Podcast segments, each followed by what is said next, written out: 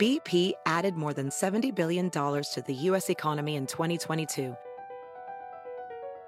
Investments like acquiring America's largest biogas producer, Archaea Energy, and starting up new infrastructure in the Gulf of Mexico. It's and, not or. See what doing both means for energy nationwide at bp.com slash investing in America. Is America's primary system working? Is the Electoral College still the best process for electing a president? Could a third party candidate ever be successful?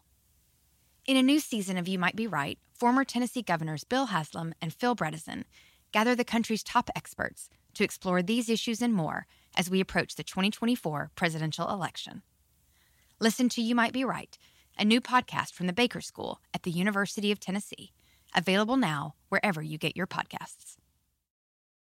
Hola, ¿qué tal? ¿Cómo les va? Bienvenidos. Qué gusto saludarlos porque hoy les voy a platicar la historia de un guapo, pero muy guapo, ¿eh? de, de, esos hombres atractivos, pero además fíjense que el, el porte, la presencia, la personalidad de, de, este actor se llevaban y se robaban la cámara con cualquiera que le pusieran, ¿eh? Galanazos de, aquellos, de aquellos años. Sí, Fíjense que eh, hablar de, de, los actores jóvenes y guapos, hasta parece que se ha hecho una costumbre que tienen muertes trágicas o mueren muy jóvenes, la gran mayoría. Y podemos citar casos muchos, bueno, una Marilyn Monroe, por ejemplo, ¿no? Una, este, este Miroslava Stern, por ejemplo, eh, de quién más podemos hablar así, jovencitos y, de, gente muy bella. Podemos mencionar a muchísimos, a muchísimos.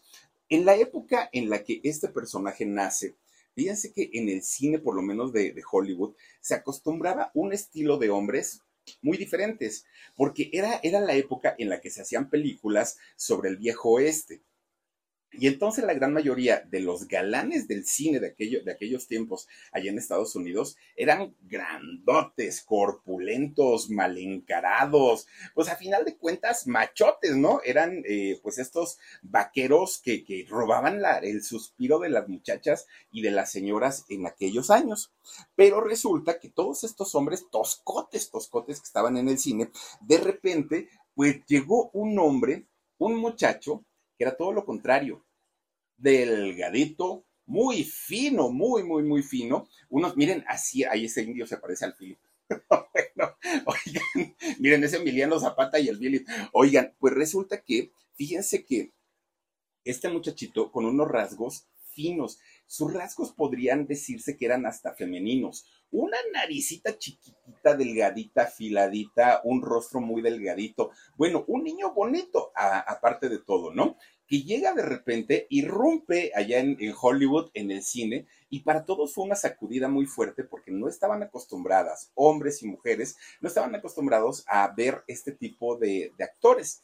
Sin embargo, hizo una carrera bastante, bastante interesante, pero su final, su muerte fue bastante, bastante trágica, aunque parecía que estaba anunciada, fíjense por, por, la forma en la que llevó su vida a lo largo pues, pues del tiempo que, eh, permaneció en el mundo, sí dejaba entrever que su muerte no iba a ser algo normal, ¿no? Sino que iba, iba a tener algo de misterio y así lo hizo este personaje.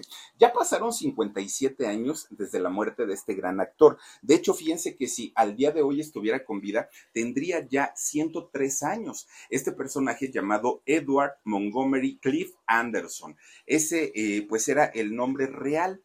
Y la historia de este personaje y la historia, sobre todo de tragedia, no inicia con él. Fíjense que la historia de tragedia inicia desde su abuela, una mujer llamada Mari.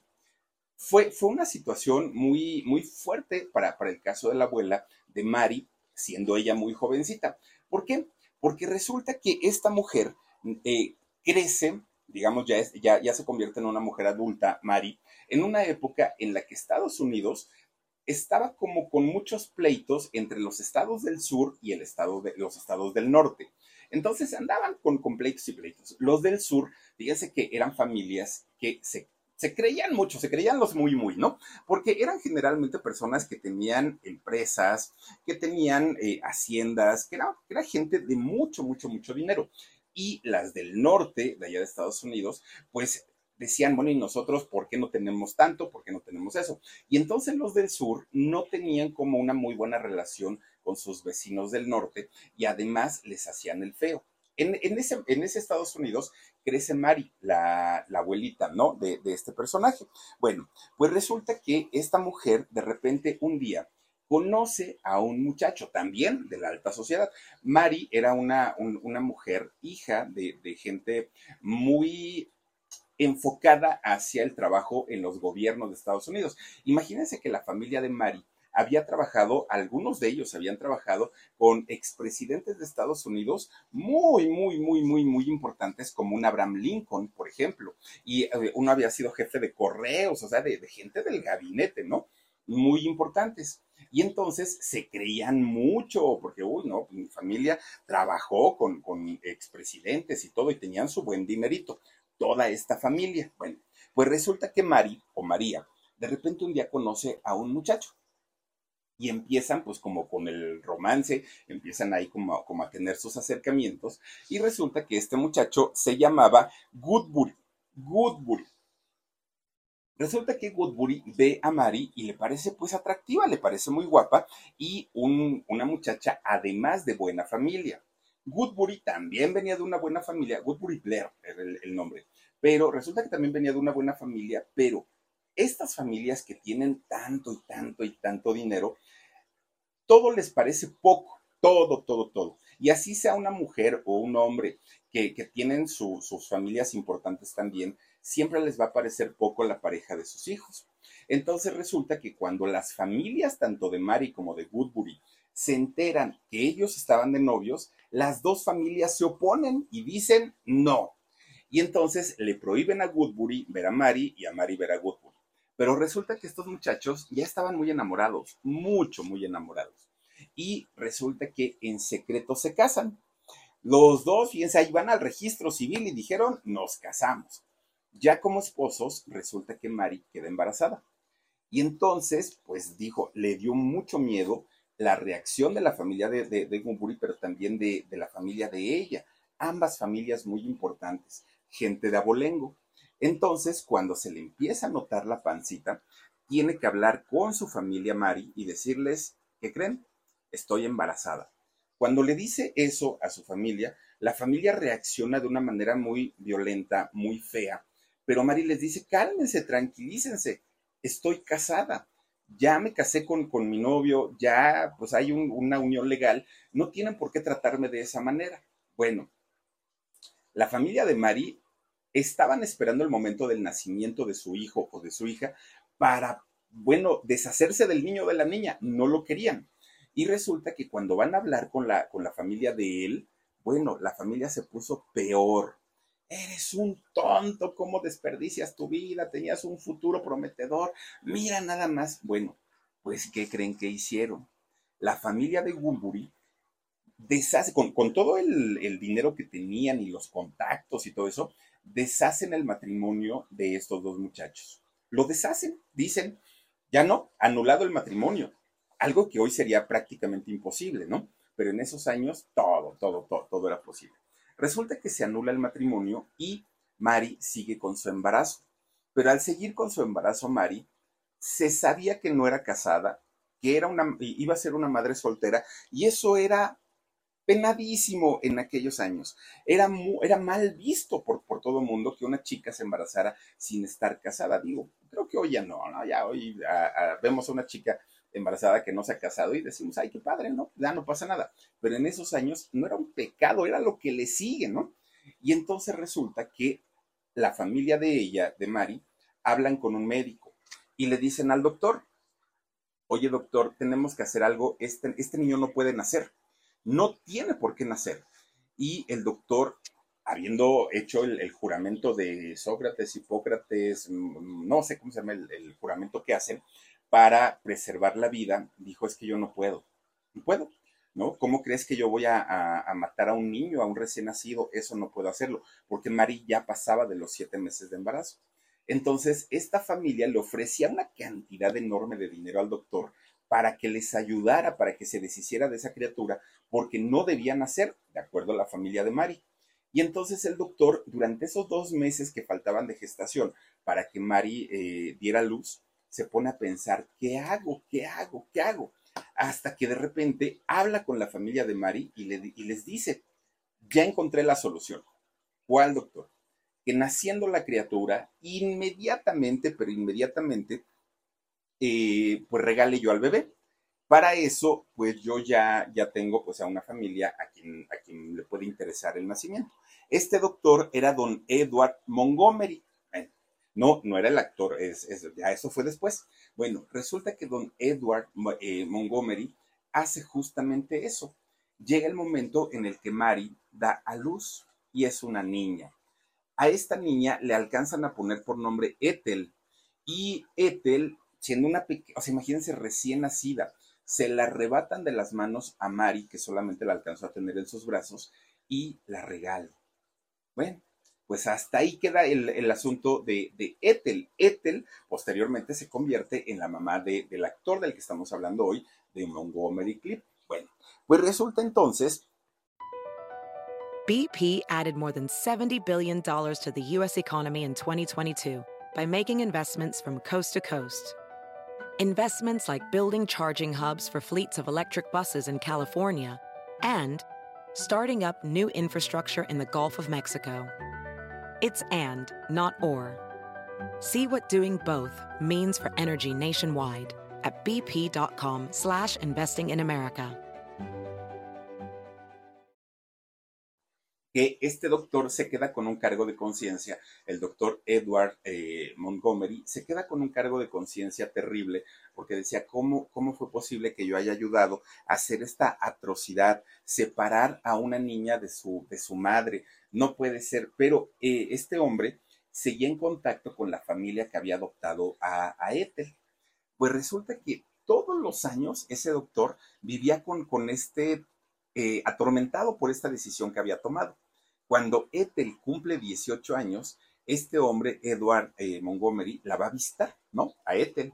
Y le dice, hija, te traigo un regalo de cumpleaños. Ah, pues muchas gracias, ¿no? El, el doctor era amigo de la familia. Entonces le dice, ¿sabes qué? Tengo que confesarte algo. Pues dígame, doctor. Bueno, pues es que tus verdaderos padres no son esta familia. ¿Cómo? Dijo Ethel, ¿cómo? Pues no, no son tu familia, tu verdadera familia, y le cuenta toda la historia, toda la historia, y le dijo, tu, tu familia es una familia aristócrata, traes un linaje, bueno, de, de gente muy, muy, muy importante, no eres cualquier persona. Entonces el doctor le empieza pues a contar toda esa historia a Ethel. Bueno, miren, cuando le llegó a comentar es que tus tíos, abuelos trabajaron con Abraham Lincoln y con el otro presidente Andrew Jackson, y le empieza a mencionar nombres y nombres y nombres, Ethel empieza a soñar en, su cabecita, pues todo lo que a ella por derecho le correspondía, dinero, comodidades, el apellido, todo, todo empieza a soñar ella, ¿no? Ethel, bueno, pues resulta que busca a su, a su familia materna y paterna, Ethel. Y entonces, cuando encuentra a la familia paterna, la familia paterna le dijo, sí, efectivamente, nuestro hijo es tu padre, pero ¿qué crees? Él ya se casó, ya tiene una familia, así es que deja de molestarnos, deja de darnos lata y no te vamos a reconocer porque sabemos que lo único que quieres es aprovecharte de nuestro dinero y de nuestro buen nombre y que me la mandan por un tubo a Ethel. Bueno, pues entonces Ethel, muy triste, se va a buscar a la familia materna y dijo, bueno, mi mamá me tiene que, reconocer y mi mamá me tiene que dar el apellido aristócrata y todo, ella muy confiada. Llega con la familia materna y le dicen, sí, efectivamente, tú eres hija de Mari y le cuentan toda la historia.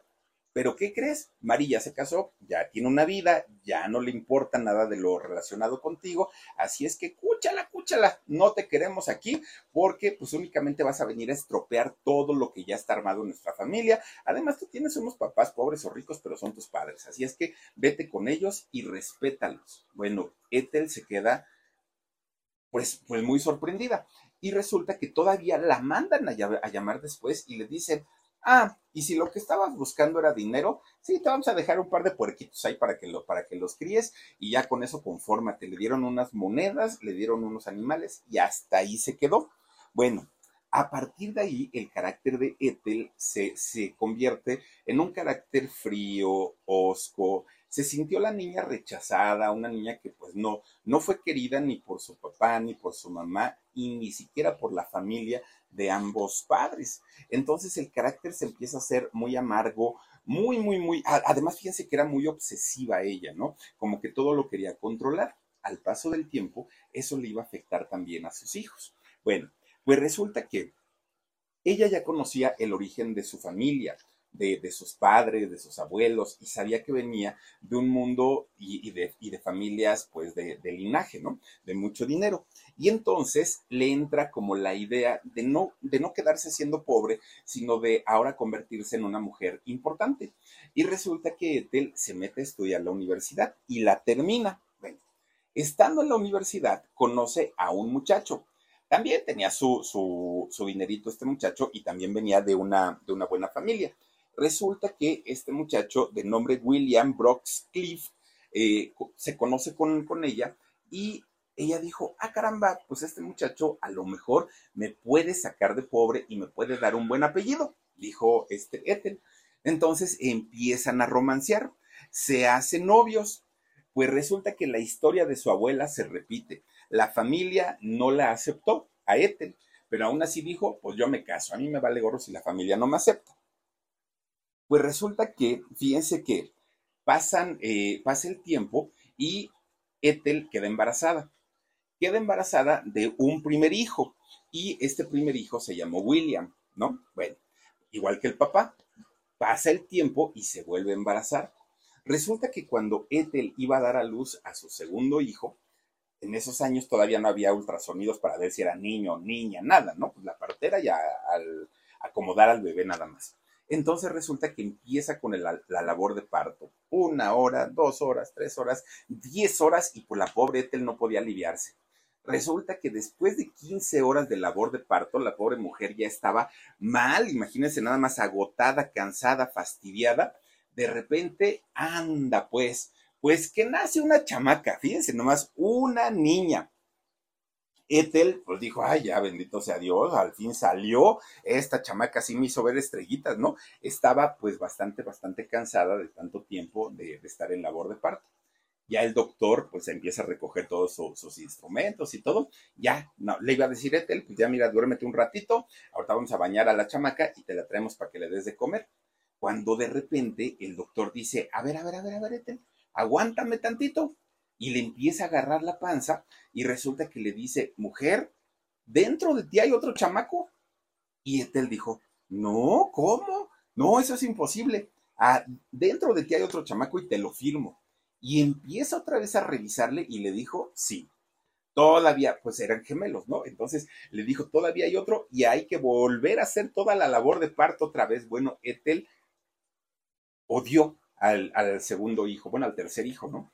Porque por tu culpa voy a sufrir otra vez. Y mira, ya no quiso, o sea, ella ya lo hizo porque no había de otra. Ya, o sea, no, no era que, ay, qué emoción, voy a ser mamá otra vez. No.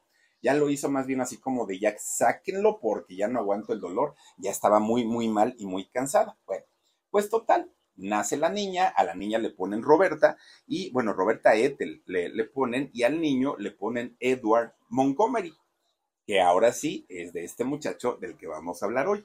¿Y por qué le pone Montgomery?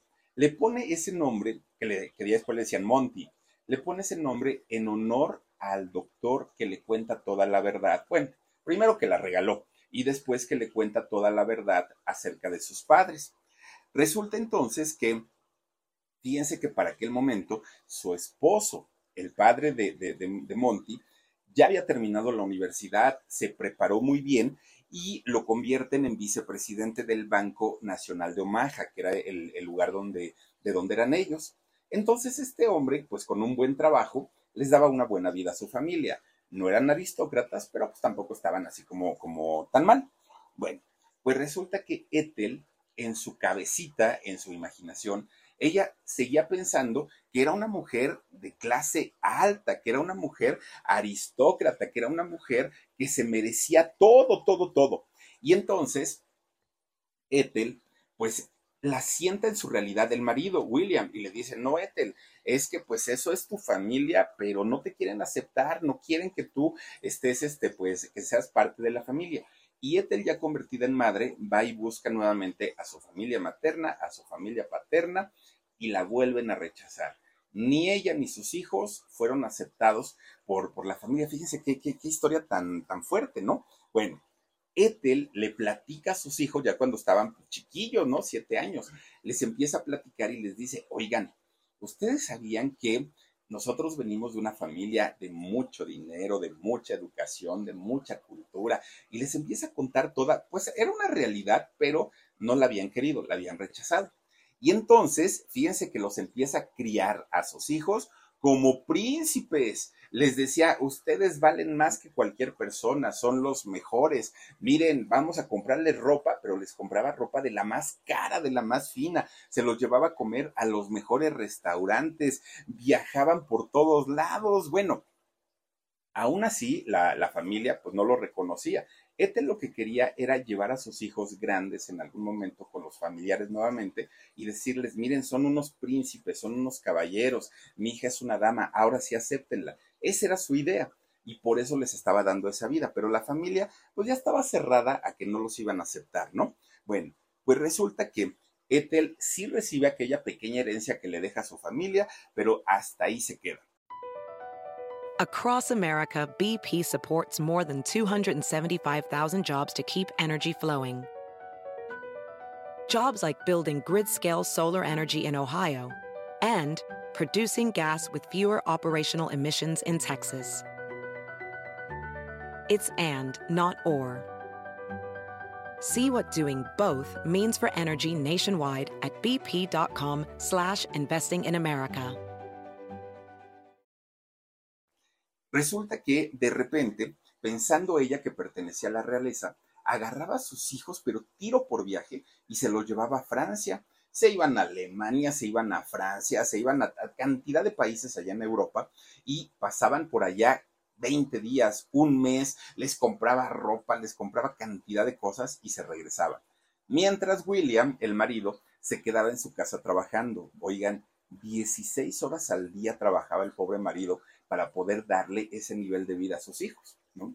Y los chamacos, pues miren, siendo chiquitos se acostumbraron a lo bueno desde siempre, no preguntaban si hay, no hay, cómo lo consiguen, era lo de menos. Los chamacos estaban felices de la vida y la mamá, pues también dándose su, su, buena vida, ¿no?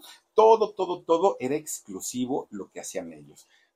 Todo, todo, todo, todo. Bueno, pues resulta que estos muchachos empiezan, bueno, ya estando en la edad de, de tener que ir a la escuela, siempre iban, bueno, más bien tenían tutores eh, particulares, ¿no? Profesores eh, particulares que viajaban en el avión con ellos, llegaban a Francia y allá pues estaban los profesores, llegaban otra vez a Estados Unidos y ahí eh, para, los calaban para todos lados, ¿no? Y Ethel, pues con esta idea de que mis hijos son, son príncipes, bueno, pues ellos muy, muy, este, felices. Bueno, eso no les garantizaba a los niños que por tener tutores eh, particulares tuvieran una buena educación. ¿Por qué? Porque Roberta y William eran muchachitos muy estudiosos, mucho.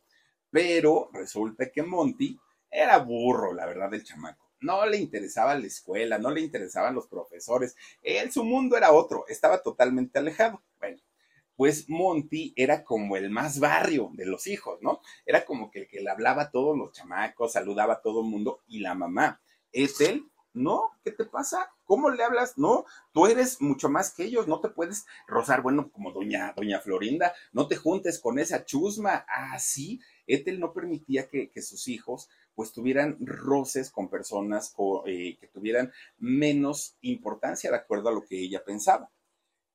Para, para, la familia vivían una familia de ensueño, menos para William el, marido, porque él tenía que trabajar como burro para poder eh, darle a, sus hijos pues lo que pudiera, pero a ese ritmo que gastaba Ethel no le alcanzaba, ¿no? O sea, llegaba el momento en el que pues, por más que ya no tengo, pues pídete un préstamo y así se la pasaba. Bueno, llega el año de 1929 y en Estados Unidos ocurre un fenómeno llamado la Gran Depresión y en esta gran depresión, Fíjense que todos aquellos multimillonarios, ricos, este, gente de, de abolengo y todo ello, muchos quedaron en la ruina, muchos.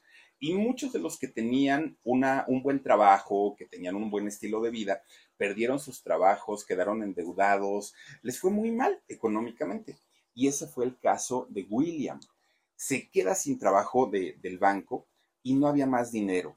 Bueno, los muchachos, los hijos, estaban acostumbrados a lo mejor de lo mejor. Viajes, comidas, ropa, todo lo tenían de primera calidad. Pero ahora con un papá desempleado, su vida cambió. ¿Qué hizo Ethel? Lejos de decir, ya no podemos, muchachos, a partir de ahora, pues nuestra vida va a cambiar. No, hombre, Ethel no.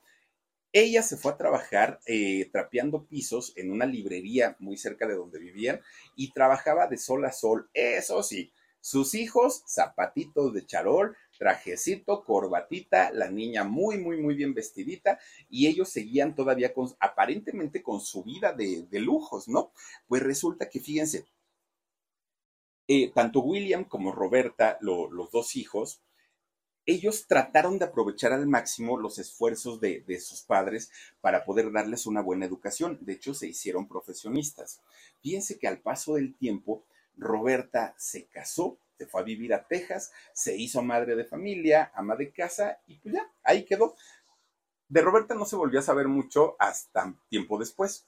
Y en el caso de William, William trabajó en el servicio secreto de Estados Unidos durante la Segunda Guerra Mundial. Entonces, pues de alguna manera aprovechó bastante, bastante bien eh, pues el apoyo que le dieron sus padres, aún pues a costa de, del trabajo tan fuerte de William, el padre, y de Ethel, la mamá, que ya trapeaba pisos allá en, un, en, una librería de, muy cerca de donde vivían. Ahora, no es que sea malo hacerlo, y, yo creo que son de los trabajos más pesados, menos remunerados, y además, pues son de eh, aquellos trabajos que tienen las familias y tienen que mantener a una gran cantidad de hijos. Bueno, ese no era el problema, el problema era lo que Ethel sentía, que ella era de la realeza. Bueno, pues miren nada más, resulta que el único que no aprovechó todo, todo ese esfuerzo, pues fue Monty. Y no lo aprovechó porque, pues porque él quería ser actor, ¿no? Y eso de dónde le vino el, el querer ser actor.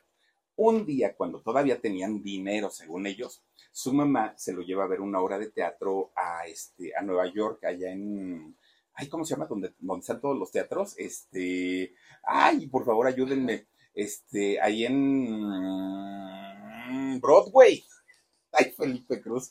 Sea, y, eso me acordé por la niñera. Oigan, pues resulta que van a Broadway, lo lleva su mamá a, a ver una obra de teatro. Y ahí es donde Monty se impresiona porque dijo, wow, este es mi mundo, yo nací para esto.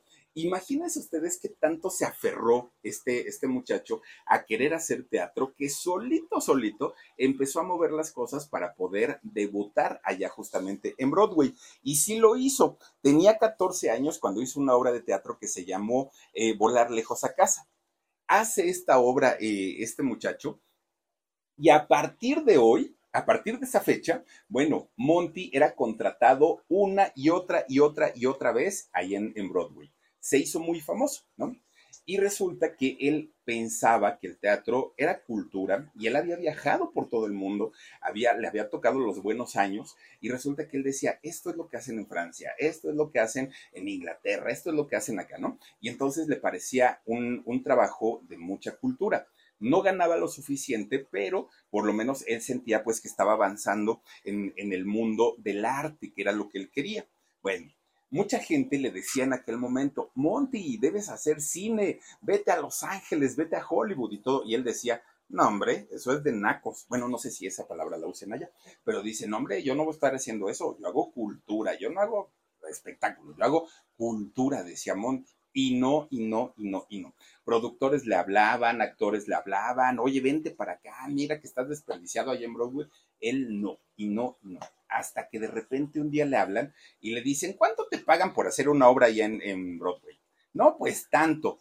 Uy, mijo, ¿sabes que lo que tú ganas en un año lo puedes ganar en un día aquí en Los Ángeles, en, en este Hollywood?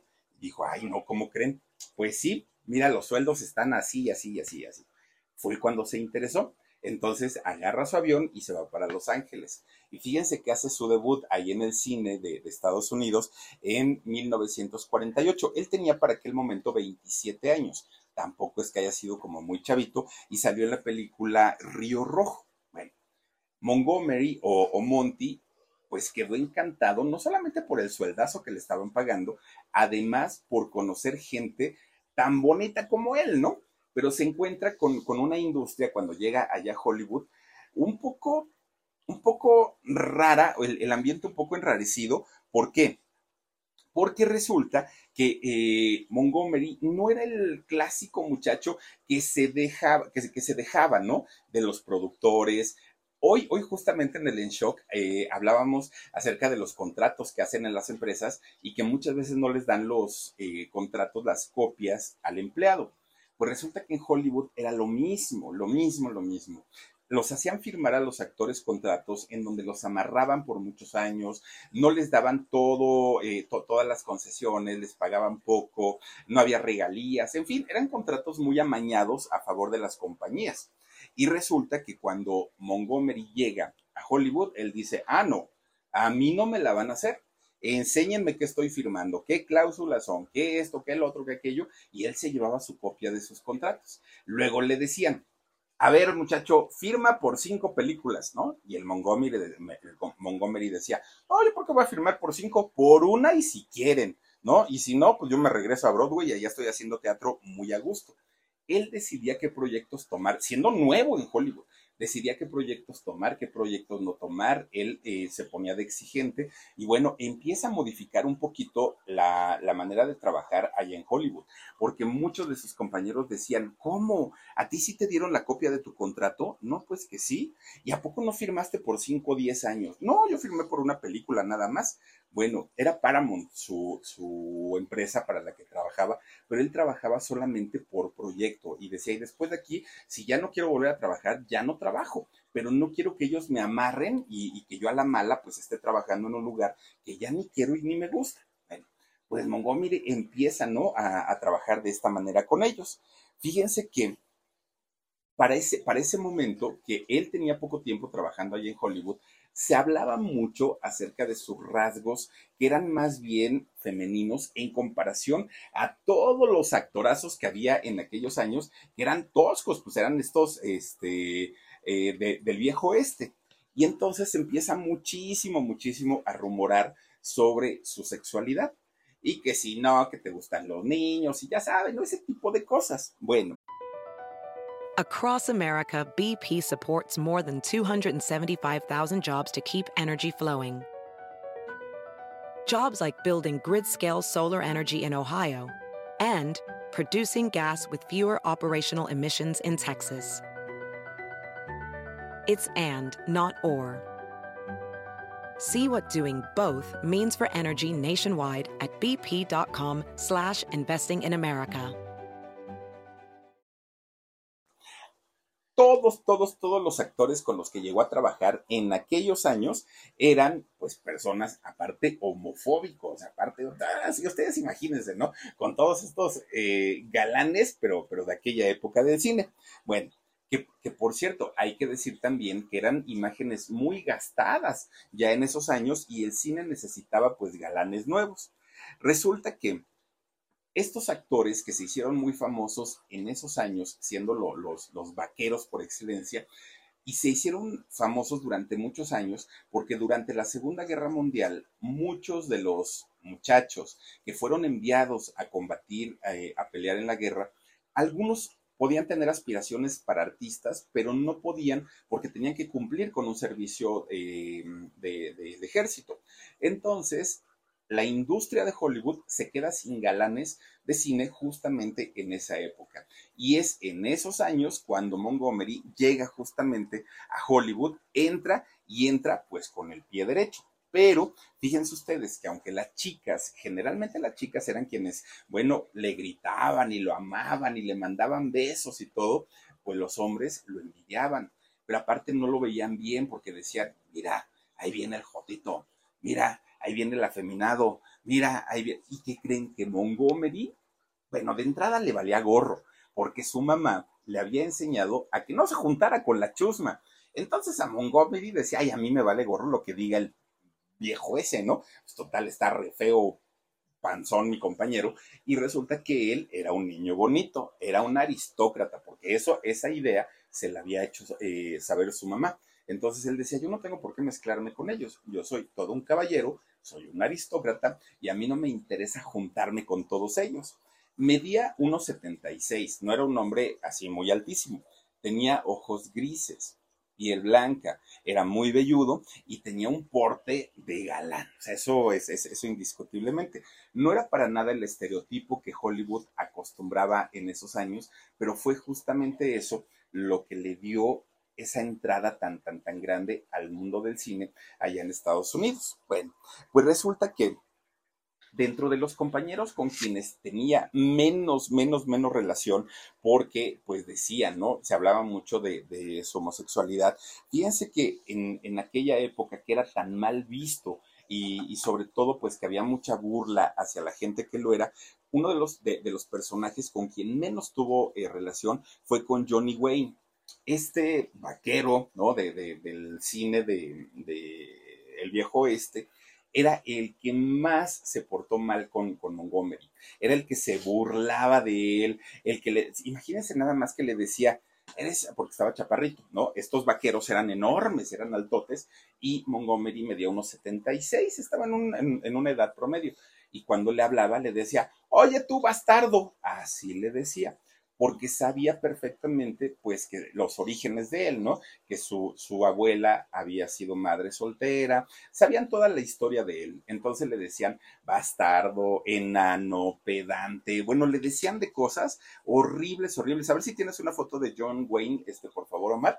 Es que fíjense, vean el rostro de, de Monty y ahorita que vamos al rostro de John Wayne, ustedes se van a, van a notar la diferencia entre uno y otro y el tipo de galanes que se eh, eh, ocupaban o que se acostumbraba en aquellos años era totalmente distinto, totalmente diferente. Y esto hacía que todos esos galanes no vieran con buenos ojos a Monty, porque además les estaba comiendo el mandado femenino porque las chicas, ahora que habían descubierto de belleza, se inclinaban más hacia Monty y estaban como dejando a un lado, pues a estos galanes fortachones, grandotes, mal encarados y muy, muy, muy machos. Bueno, pues resulta que además de ser galanazo este muchacho, era buen actor.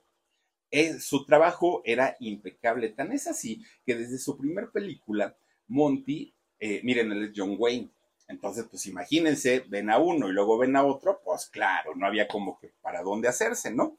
Bueno, pues resulta, fíjense que era tan bueno este muchacho, este Monty, que desde prácticamente que inicia su carrera es nominado para ganar un premio Oscar, cosa que ni siquiera estos grandes actores que estaban a su alrededor lo habían logrado en tan poco tiempo.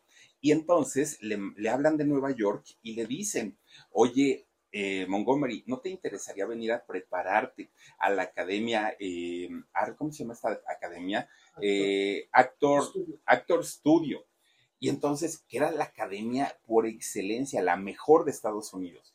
Y entonces Monty no fue a solicitar una, una entrada. A él le hablaron y le dijeron, vente para acá porque tu nombre nos va a dar prestigio. Y todas esos, esas cosas que él vivía, obviamente, pues, pues a sus compañeros no le gustaban, porque pues ellos, ellos pensaban que ellos eran los meros meros y resulta que llegó este todavía más abusado. Parecía que llevaba una vida perfecta, parecía que todo en él era perfecto, además de todo, su vida era como de ensueño. Y sí, pero esto pasaba solo en lo, en lo laboral, porque en lo personal su vida era totalmente distinta, era muy, muy, muy diferente. Miren, de entrada vivía allá en Nueva York, pero resulta que el, pues podemos decir el departamento donde vivía, que eran dos cuartitos muy chiquitos, muy, muy, muy chiquitos, pues se veían como oscuros, como deprimentes, la pintura así de, desgastada y escarapelada, un, un cuarto que era sombrío, muy feo, muy, muy, muy, digo, para quien se sentía vivo, para quien decía que era aristócrata, pues como que no hacía mucha relación. Cuando abría su closet, cuando abría su ropero, Montgomery solo tenía dos trajes, dos. Y los trajes ya estaban remendados ya, o sea, era, era de que se le rompía de un lado y tenía que, hacerle el surcido invisible y él tenía ahí su, su, costurero. Una cosa que no cuadraba lo que él aparentemente vivía en público con lo que había en, privado. Bueno, miren, las condiciones de vida de, de, Monty eran deplorables. Imagínense que él hacía dos comidas al día, dos, y no por dieta, no por recomendación médica, no, era para no gastar. ¿Y saben qué comía prácticamente todos los días? Comía un huevo, un bistec y jugo de naranja. Era todos los días, todos los días. Bueno, no salía de su departamento o de su casa si no tenía que hacerlo y no precisamente para, pues, para descansar, no, lo hacía para no gastar porque él sabía que le implicaría un gasto salir de su casa y se quedaba justamente en su sala para leer libros de Aristóteles. Fíjense, eso era lo que hacía este Montgomery. Y cuando de repente, de repente llegaba a salir, lo hacía por las noches, ¿no? Ya en la tarde noche. ¿Y a dónde se iba para no gastar dinero? Bueno, pues resulta que en esos años, allá en Estados Unidos, más allá en Nueva York, existían en estos juzgados eh, enormes donde se llevan a cabo los juicios, había juicios públicos en donde pues cualquier persona podía entrar para ver, ¿no? Lo, lo que ocurría ahí adentro, de qué se trataba el delito, a quién estaban juzgando, cuánto tiempo le daban de sentencia, todo, todo, todas estas cosas. Pues Montgomery salía de su departamento y se iba a estas salas de juicio público. Y ahí se quedaba sentado, escuchando el chisme, nada más viendo, pues a ver qué, era lo que agarraba ahí, ¿no? Terminaba el juicio y ya se enteraba de todo y se regresaba a su casa. Fíjense, eh, eso era lo que, lo que hacía. Vivía en Nueva York, trabajaba en Los Ángeles, pero en Los Ángeles casi no estaba más que cuando tenía trabajo. Cuando no, tomaba su avión y se regresaba para Nueva York. Le encantaba a él estar ahí en sus pequeños cuartitos, sucios, mal pintados, oscuros. Ahí estaba, ahí se la vivía este personaje. Bueno, a él le llegó a molestar mucho porque resulta que su vida no era privada para nada. la, vida de Montgomery era una vida hasta cierto punto pública. Él salía, se metía a los juicios, iba al aeropuerto, se iba a Los Ángeles, regresaba. No ocultaba prácticamente nada a Montgomery. Entonces, había ocasiones en las que se publicaban artículos sobre su vida y ¿qué creen? Ya ni siquiera lo entrevistaban, porque muchas de las cosas que aparecían en, en las portadas o en los programas de televisión eran suposiciones. BP added more than $70 billion to the U.S. economy in 2022. Investments like acquiring America's largest biogas producer, Archaea Energy, and starting up new infrastructure in the Gulf of Mexico. It's and, not or. See what doing both means for energy nationwide at bp.com slash investing in America. Ya no eran entrevistas que le hacían porque decían, ay, no, pues ¿para qué le pregunto? Para que me diga que se va a meter a los juzgados, pues eso ya lo sabemos. Para que nos diga que se va a ir a Los Ángeles a hacer una película, ya lo sabemos. Y entonces eh, muchas veces ya no le preguntaban y solo se decían o se escribían suposiciones. Lo que también fue público prácticamente durante toda su vida fue su vida amorosa, una vida amorosa bastante, bastante fuerte, bastante, digamos, eh, ¿cómo podemos decirlo? Pues sí, pues como que muy, muy productiva, ¿no? Era el muchacho. Fíjense que eh, algunos romances dicen que se los inventaron, otros que sí fueron reales. Libby Holman fue una actriz muy importante de aquellos años, 16 años mayor que, Monty. Pues resulta que con él, con ella más bien, sí tuvo una relación y esto fue comprobado y estuvieron juntos durante mucho tiempo, ellos dos, y hacían una bonita relación, lo que sea de cada quien. Pero de repente, lo mismo se le veía salir a Monty de su departamento con una mujer exuberante, con una mujer muy guapa, lo cual hacía pareja con él, que se le podía ver salir con un hombre, con un muchacho muy galán, muy al estilo de él, y él no ocultaba para nada las cosas. Él no era el, clásico de, de, ay, no me voy a cuidar y, y, no, pero tampoco es que salieran abrazados de la mano, no, no, no, simplemente salían eh, de, su departamento y es cuando empiezan, pues obviamente, los rumores, pues de que sí, sí, que sí, no, y en esos años esas cosas ni siquiera se preguntaban y no se preguntaban justamente porque eran algo que la sociedad pues, no admitía, la, una sociedad doble cara, ¿no? Aparte de todo. Bueno, pues resulta que también, fíjense que se le, se le llegó a, relacionar justamente con Elizabeth Taylor. Una, una, aparte de todo, guapísima, doña Elizabeth en, en aquellos años. Pero lo que sí era un hecho que la gran mayoría de las mujeres con las que Monty salía terminaban siendo sus grandes amigas, sus grandes confidentes, personas con las que sentía como esa, pues es, esa confianza para platicar cosas y no precisamente como para un tipo de relación íntima, ¿no? Bueno, pues resulta que de repente Monty deja de salir con mujeres, Ya no se le veía con mujeres y ahora pues se le comienza a ver principalmente con muchachos. Era como un secreto a voces, ¿no? hasta eso. Pero fíjense que mientras la gente hablaba de, de, la sexualidad de Monty, él no lo aceptaba. Era muy rara la forma de vivir de él, porque por un lado no le importaba lo que la gente decía, pero sí le importaba lo que él pensaba de sí mismo. Y resulta que, que como su mamá lo había educado con esta mentalidad aristócrata en donde tenía que ser un caballero, un padre de familia, quien no aceptaba la sexualidad era él mismo no la gente, porque él decía, a mí la gente me vale gorro, pero lo que él pensaba sobre sí mismo era lo que lo atormentaba y lo que no le permitía llevar una vida libre, ¿no? Como quizá le, le, hubiera este, permitido, porque no quería defraudar a su mamá. Ahora, cosa rara, fíjense que a Ethel, a la mamá de, de, Monty, la entrevistaron tiempo después. Y entonces en la entrevista va platicando Ethel sobre la historia de vida de su hijo y resulta que dice, ay, por cierto, yo me di cuenta que Monty era gay desde que tenía 12 años.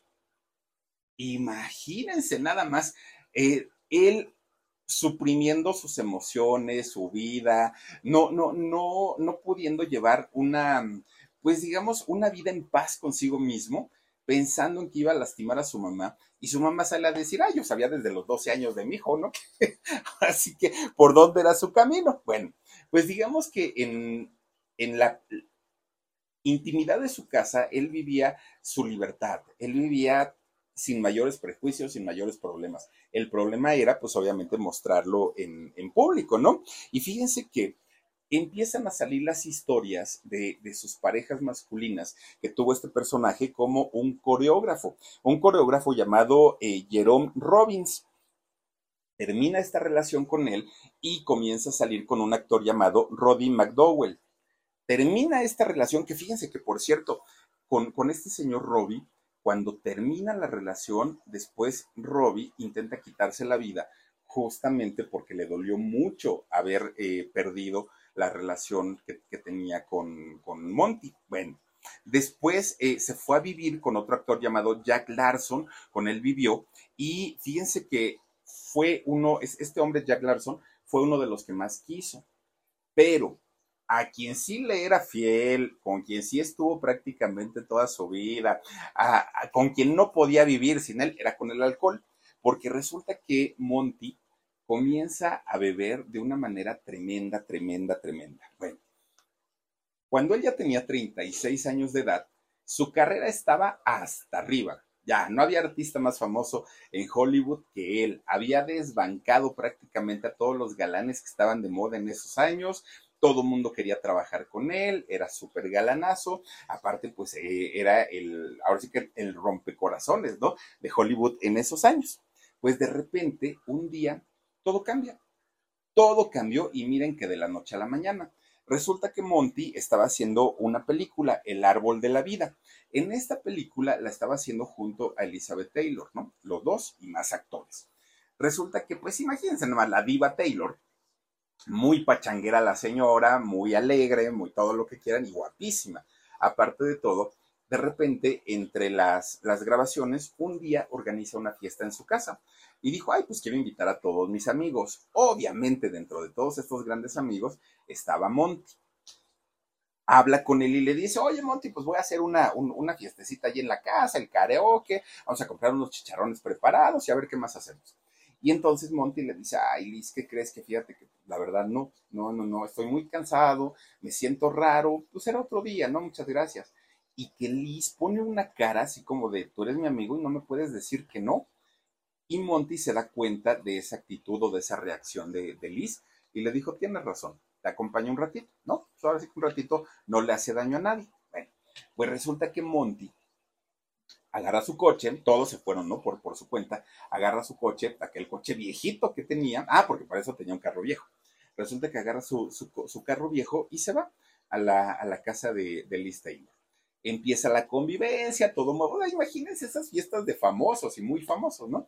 Empieza ese pachangón ahí en la casa de doña Elizabeth Taylor y todo estaba perfecto pues resulta que después de un rato empieza como con un, ataque de, una crisis más bien, de ansiedad, de, de, esas cosas emocionales que de pronto por estrés o por algunas otras causas comienzan a dar a media reunión y Monty les dice, ¿saben qué? Ya me voy, muchas gracias, con permiso y nos vemos otro día. Pero resulta que ya era noche, Monty ya se había echado sus traguitos, ya había consumido eh, alcohol, además venían de trabajar y estaban muy cansados. Entonces, uno de los invitados y amigo también de Monty, llamado Kevin eh, McCarthy, le dijo, ¿vas para tu casa? No, pues que sí. Mira, vamos a hacer algo. Yo me voy adelante de ti para abrirte camino, es, decir, para que vayas viendo las curvas, porque aparte era súper, súper eh, curveado el camino para que vayas viendo las curvas, tú me vas siguiendo, te dejo en tu casa y yo me regreso aquí, ¿no? Con, con Liz porque la fiesta está muy buena. Bueno, está bien. Entonces Elizabeth se queda mucho más tranquila y se despide tanto de Kevin como, como de Monty. Kevin se sube a su coche y hace lo que le dijo.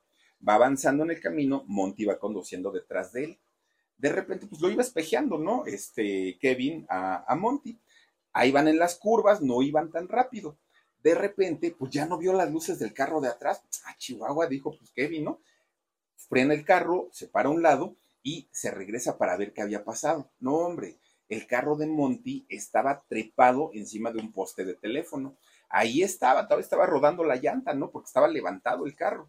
Híjole, los fierros retorcidos. Imagínense nada más el, el accidente. Monty llama de emergencia a la ambulancia y trata de sacar a um, Kevin, eh, trata de sacar a Monty del carro. Pero resulta que los fierros retorcidos estaban prensando el cuerpo de, de, Monty. Entonces deja, su, eh, deja el carro de su amigo, miren nada más, deja el carro de, de, su amigo con su amigo dentro y se va para la casa de Elizabeth Taylor. Ya en la casa de ella les dice, oigan, necesitamos ayuda, pasó esto, esto, esto, y ahí van todos, todos, todos en caravana a buscar el carro de Monty. Lo encuentran, todavía no llegaban los servicios de emergencia, encuentran el carro de Monty y había, bueno, estaba todo retorcido y Monty dentro del carro quejándose. imagínense nada más, ensangrentado, un, un accidente a final de cuentas. BP added more than $70 billion to the U.S. economy in 2022. Investments like acquiring America's largest biogas producer, Archaea Energy, and starting up new infrastructure in the Gulf of Mexico. It's and, not or. See what doing both means for energy nationwide at bp.com slash investing in America. Estaban mmm, bastante, bastante preocupados cuando de repente alguien dice necesitamos sacarlo ahorita. No, pues si lo dejamos ahí, este hombre va a morir. Nadie podía entrar porque los fierros retorcidos estaban pues comprimiendo el cuerpo de Monty. Y resulta que por un espacio chiquito, chiquito, muy angostito, dijo Elizabeth Taylor, la única que puede entrar por ahí soy yo porque todos están, pues ahora sí, robustos, fornidos, y Elizabeth Taylor era una, un palito con forma, pero bien, bien, bien delgadita y entonces ella se desliza para entrar hasta donde estaba su amigo y logra, ah, porque para eso, fíjense nada más, al momento de chocar, ese choque le ocasionó fracturas y fracturas y fracturas y fracturas. Pero dentro de todo esto, fíjense que se le ocasiona una fractura cuádruple de mandíbula a Monty. Esto quiere decir que los dientes, la dentadura se le fue para adentro y los dientes le estaban obstruyendo la respiración. Por eso es que necesitaban la ayuda de emergencia. Cuando Elizabeth logra entrar finalmente al auto, mete la mano a la boca de, su amigo y le jala los dos de los dientes que estaban atorados ahí y gracias a eso pudo respirar. Cuando llega la ambulancia, bueno, empiezan a ver qué era lo que le había pasado. Miren, tenía de entrada la nariz rota, este muchacho. Eh, uno de los senos eh, nasales lo tenía aplastado y comprimido la cara, toda la cara la tenía cortada por todos lados. Imagínense nada más el parabrisas de esos años, eh, no, no eran como los de ahora que se hacen pedacitos, se encajaban. Tenía la cara cortada, la mejilla izquierda la tenía desgarrada totalmente y lo que les decía la mandíbula, pues se le había ido prácticamente para adentro en cuatro pedazos. Lo llevan al hospital y pues le empiezan a dar el tratamiento que requería de urgencia en ese momento a Monty pero lo que más les preocupaba era pues el hecho de que era una figura pública, era un actor, vivía de su físico, vivía de su rostro y prácticamente en ese momento le reconstruyen toda su cara, todo, todo, todo. Horas y horas y horas y horas y horas se la pasó ahí en el quirófano. Su amiga, pues Elizabeth, estaba muy preocupada, aparte se sentía culpable porque ella lo había invitado eh, a, ese, a ese cumpleaños, pero como sea, pues estaba muy al pendiente de él. Bueno, pues miren, se recupera, logra recuperarse Monty, pero cuando sale del hospital ya no era el mismo, ya no, había cambiado todo su físico, todo su aspecto. Era un hombre totalmente diferente, pero además emocionalmente también había cambiado. ¿Por qué? Porque había visto a la muerte de frente y eso le había cambiado prácticamente todo. No solamente cambiaron sus rasgos físicos, su belleza se apagó, sus emociones se apagaron, todo, todo, todo fue distinto. Aún así, regresó a terminar de hacer la película del Árbol de la Vida junto a, su amiga Elizabeth Taylor. Pues resulta que esta película se convierte en un éxito importantísimo. Pero ¿saben por qué? Porque la gente, el público decían, yo solo vine a ver el antes y el después. Yo solamente vine a ver cómo se veía antes del accidente y después del accidente. Obviamente, todo esto para, para Monty se convierte pues en algo doloroso y vergonzoso, además de todo. Pero ese accidente le había ocasionado, y todas las fracturas que se llevó, le habían ocasionado dolores crónicos, que eran dolores espantosos, espantosos. Monty empieza a tomar morfina para, para calmar los dolores, empieza a consumir drogas y analgésicos, pero nada de esto que él consumía eran recetados por los doctores, nada. Él simplemente, digo, teniendo el, el, poder que tenía y el dinero que tenía, mandaba a la droguería, a la farmacia, a comprar todos estos medicamentos y él, ¿no? A discreción se los iba tomando. Lo, lo que él quisiera, lo que él considerara necesario, se los iba tomando. Pum, pum, pum, pum, pum, para adentro. Solamente así se podía tranquilizar de sus emociones y de sus dolores físicos este hombre. Fue una época bastante, bastante complicada para él. Bueno, pues resulta entonces que sigue trabajando, ya con este nuevo rostro, sigue trabajando, incluso por allí son una película con Marilyn Monroe, que fíjense que ella cuando lo conoce, todavía le dice, uy, yo pensé que nadie, nadie tenía una vida peor que la mía, pero después de conocer a este hombre, pues ya me di cuenta que no. Bueno, resulta que en toda su trayectoria logra cuatro nominaciones al Oscar, este hombre, ¿no? Por eh, sus buenos trabajos. Pero resulta que, fíjense, en, esa foto no sé cuántos años tenía, pero prácticamente ya en los últimos días de su vida, con solo 45 años, llegaba a dar una apariencia hasta de un hombre de 60 años. Se veía ya bastante, bastante mal y todo eso hacía que los productores ya no lo llamaran dejó de ser el galán, dejó de tener atractivo, no era un hombre adulto atractivo, ahora era un hombre sin chiste, sin gracia, y además de todo, los golpes que se había llevado en la cabeza le habían ocasionado el no recordar, el perder la memoria y no recordar muchos de sus diálogos al momento de hacer sus películas. Solamente gracias a que Elizabeth Taylor pues tenía toda la vara alta allá en Hollywood, le siguieron dando trabajo por recomendaciones de ella, pudo seguir eh, trabajando Monty. De otra manera ya no lo hubiera eh, podido hacer. Bueno, pues resulta que todavía, fíjense, hizo una, una película última que se llamó El Desertor. Fue una película mala y además muy modesta en comparación con las grandes producciones que se hacían allá en Hollywood. Pues resulta que un día Monty estaba ahí en su departamento, en su casa, ¿no? De, de, de ahí de Nueva York la casa estaba en la calle 217, de ahí de Nueva York. Bueno, él vivía con un hombre llamado Lorenzo James.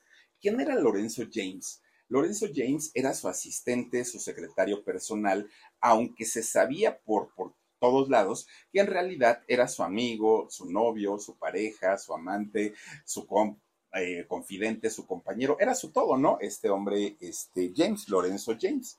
Pues resulta que ese día, como lo hacía generalmente, Monty eh, estaba en su cuarto, ¿no? Ahí estaba encerrado. Y entonces ese día no quiso hablar con Lorenzo. Todo el santo día estuvo prácticamente en su cuarto viendo la televisión. Resulta que cuando da la una y media de la madrugada, es Lorenzo quien sube a la habitación de Monty y le desea las buenas noches. Monty, ya duérmete, ya es noche, este, mira que mañana hay que madrugar, hay que levantarse temprano. Y entonces eh, todavía estaba un, periódico ahí en, la, en, el cuarto de Monty y le dijo, ay, mira, van a pasar la película de los inadaptados, ahí sales tú, Monty, ¿quieres verla? Y la respuesta de Monty fue absolutamente no, no quiero verla. Ah, bueno. Y entonces eh, este muchacho Lorenzo se sale de la habitación de Monty, se va a su cuarto, se duerme y ya. A las seis de la mañana tenían que madrugar. Entonces eh, va este hombre a Lorenzo va al cuarto de Monty para despertarlo, pero resulta que la puerta estaba cerrada con llave. Y este hombre Lorenzo no quiso de alguna manera pues eh, forzar la puerta, nunca se imaginó otra cosa. Entonces lo que hace es salir de la casa, entrar por el jardín, poner una escalera y subir al balcón de la habitación de Monty. Cuando entra, fíjense que lo encuentra sin vida sobre su cama, totalmente desnudo. Él estaba boca arriba, tenía los lentes puestos porque recién habían eh, operado de las cataratas y sus puños de Monty estaban cerrados. James, siendo su todo, su, secretario, su todo, pues obviamente se, espanta mucho, se saca de, onda, llama a las autoridades, las autoridades se llevan el cuerpo, le hacen una, bueno, la autopsia de ley para determinar qué era lo que había pasado. Mucha gente, mucha gente opinó en aquel momento que Monty se había quitado la vida. Otras personas decían que en realidad James había hecho todo lo posible por, eh, pues, también privarlo de, su vida. Pero lo que la autopsia reveló en aquel momento es que eh, este hombre, Monty, tenía una enfermedad arterial coronaria oclusiva que bueno, para quienes sean cardiólogos lo entenderán perfecto. En pocas palabras, el señor sufrió un paro cardíaco y eso era lo que pues le había ocasionado la, la muerte. Pero además, la autopsia también reveló que este hombre en un viaje que había hecho a México, Monty, había pues la comida de México, ¿no? Se había puesto eh, a comer en un, había comido en un puesto callejero y resulta que había contraído disentería o disentería. Esta enfermedad que provoca, pues, mm, aparte de, de, infecciones estomacales, pues mm, es, muy fuerte, ¿no? Es muy, muy, muy dolorosa, sangrados y todo, todo, eso. Pero además tenía una colitis crónica y además también tenía una tiroides hipoactiva. Esta tiroides lo que hacía era que le bajaba la presión arterial de golpe y muy probablemente eso le había ocasionado pues el, famoso eh, paro cardíaco. Bueno, pues resulta que Monty había hablado con, su, su, expareja o con su viudo, ¿no? Y le había dicho este, que él quería en el momento de su fallecimiento, porque Monty sabía perfectamente que su fallecimiento podía ocurrir de la noche a la mañana por su estado de salud. Y le dijo, yo quiero un velorio donde solo estemos tú y yo, y si acaso, pues alguna otra persona, pero nada más, lo quiero todo muy discreto y no quiero que hagas nada de escándalos. Pero resulta que justo cuando se anuncia la muerte de Monty, reapareció Roberta, su hermana. Y entonces Roberta le dijo eh, a Lorenzo, a su cuñado, le dijo, no, no, no, no, no, ¿cómo crees? Si mi hermano era bien famoso, ¿cómo voy a permitir yo que se le haga algo pues muy discreto? No, no, no, tenemos que hacer algo a lo grande le empiezan a avisar a la gente y en la misa de cuerpo presente llegaron alrededor de 150 personas, entre ellos Frank Sinatra, nada más imagínense quién, quién estuvo ahí. Elizabeth, Elizabeth Taylor no pudo llegar porque ella estaba en París. Entonces, cuando le avisan, Elizabeth se puso muy mal, manda un arreglo de flores, pero pues obviamente no puede llegar eh, a, Estados Unidos pues para estar presente en el funeral de su gran amigo eh, Montgomery Clift. Fíjense nada más lo que son las cosas. Bueno, al día de hoy, los restos de este personaje de Montgomery Clift eh, reposan en el cementerio Quaker Prospect Park, allá en Brooklyn, justamente en Nueva York. Hizo 17 películas este actor y tuvo cuatro nominaciones eh, al Oscar. Tenía 45 años al momento de su fallecimiento, aunque parecía una persona mucho mayor. Fíjense nada más, desde su abuela ya traía pues una historia de dolor este muchacho donde vivió rechazos, donde él mismo no aceptó su, su sexualidad y todo esto a final de cuentas desgastaron su mente y terminó pues de esa manera tan, tan, tan terrible. Y ahí está la historia de este señor Montgomery Cliff. Y pues yo espero que les haya gustado y aprendamos también, ¿no? Un poquito de, de, todo lo que vivió. Pero bueno, cuídense mucho, descansen rico, nos vemos en el alarido en un ratito. Hasta mañana. Besos. BP added more than $70 billion to the U.S. economy in 2022 by making investments from coast to coast. Investments like building charging hubs for fleets of electric buses in California and starting up new infrastructure in the Gulf of Mexico. It's and, not or. See what doing both means for energy nationwide at bp.com slash investing in America. You might be right. It's simple, but something you almost never hear in politics today, with each side more concerned about scoring political points than solving problems. I'm Bill Haslam, a Republican. And I'm Phil Bredesen, a Democrat. We're former Tennessee governors, and we invite you to listen to our podcast, You Might Be Right. Join us and guests like Al Gore, Paul Ryan, Judy Woodruff, as we take on important issues facing our country. Listen and subscribe to You Might Be Right, a new podcast from the Baker School at the University of Tennessee.